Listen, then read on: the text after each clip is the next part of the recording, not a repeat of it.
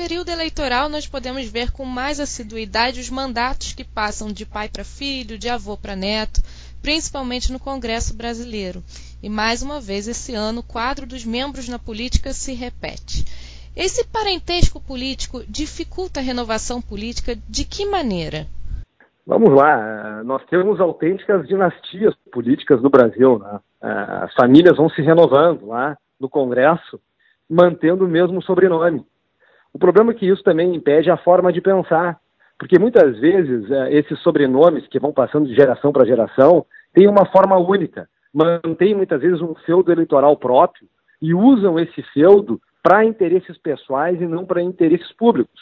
Então, uh, essa maneira sanguínea de se fazer política né, uh, é algo que nós temos que enfrentar, e isso toca diretamente na própria estrutura de funcionamento dos partidos. Né?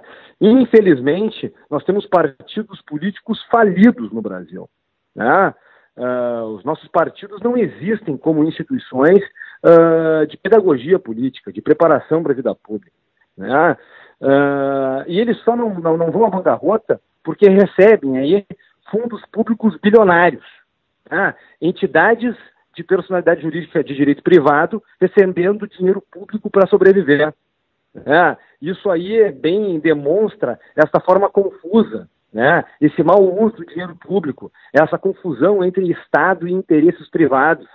Né?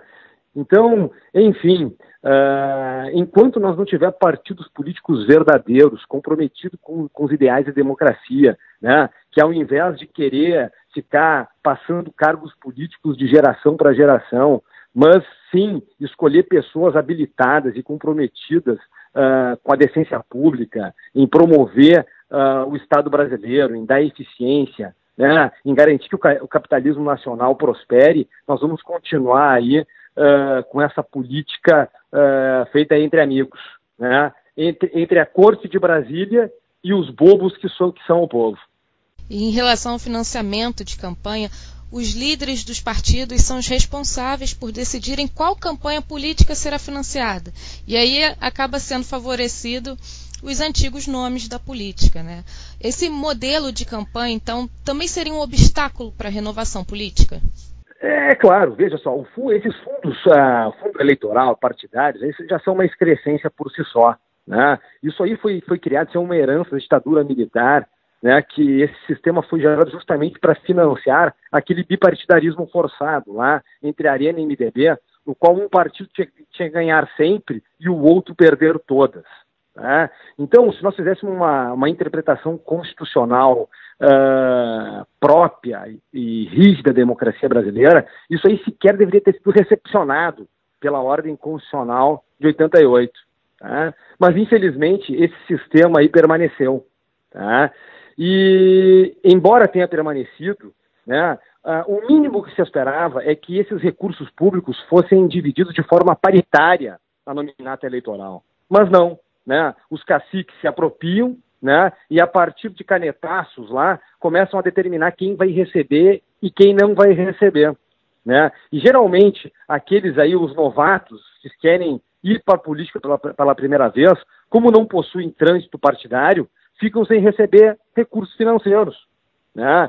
E a falta de recursos financeiros impossibilita uh, tu construir uma candidatura que seja competitiva.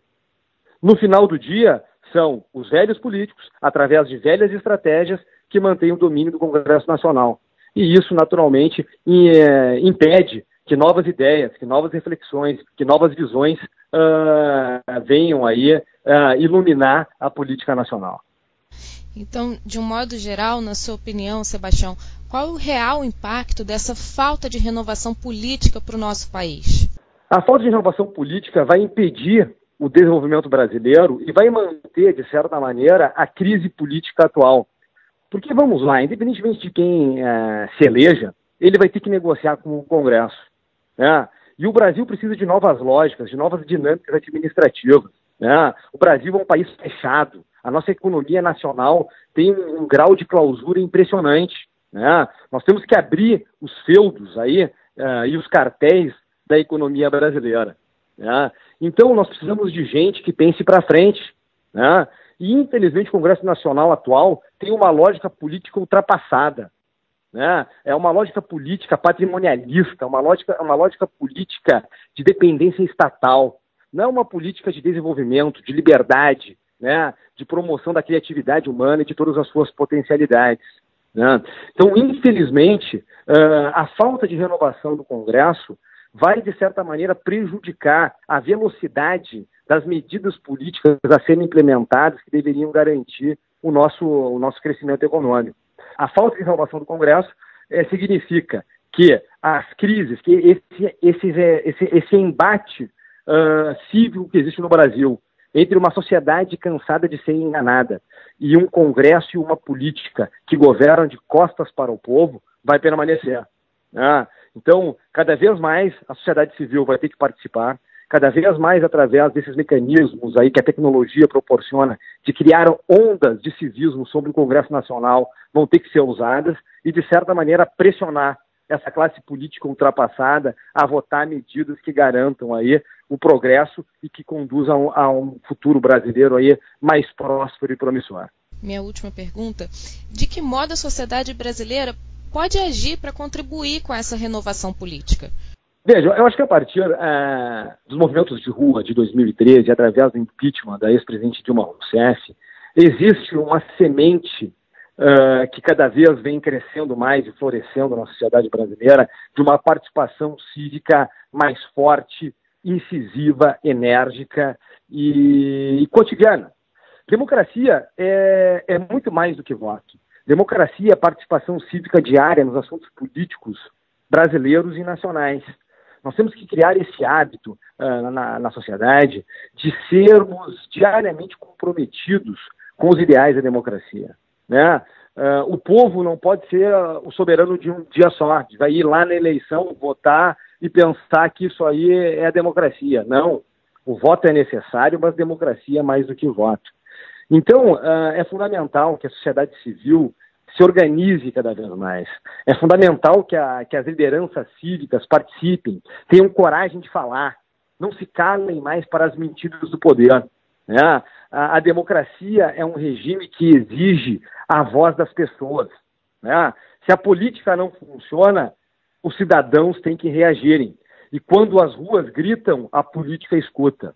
Então é fundamental que a sociedade civil, o setor empresarial, né, todas as organizações uh, extrapolíticas que são preocupadas com o bom funcionamento da democracia assumam o seu protagonismo uh, nessa luta de colocar, de elevar a qualidade da democracia brasileira.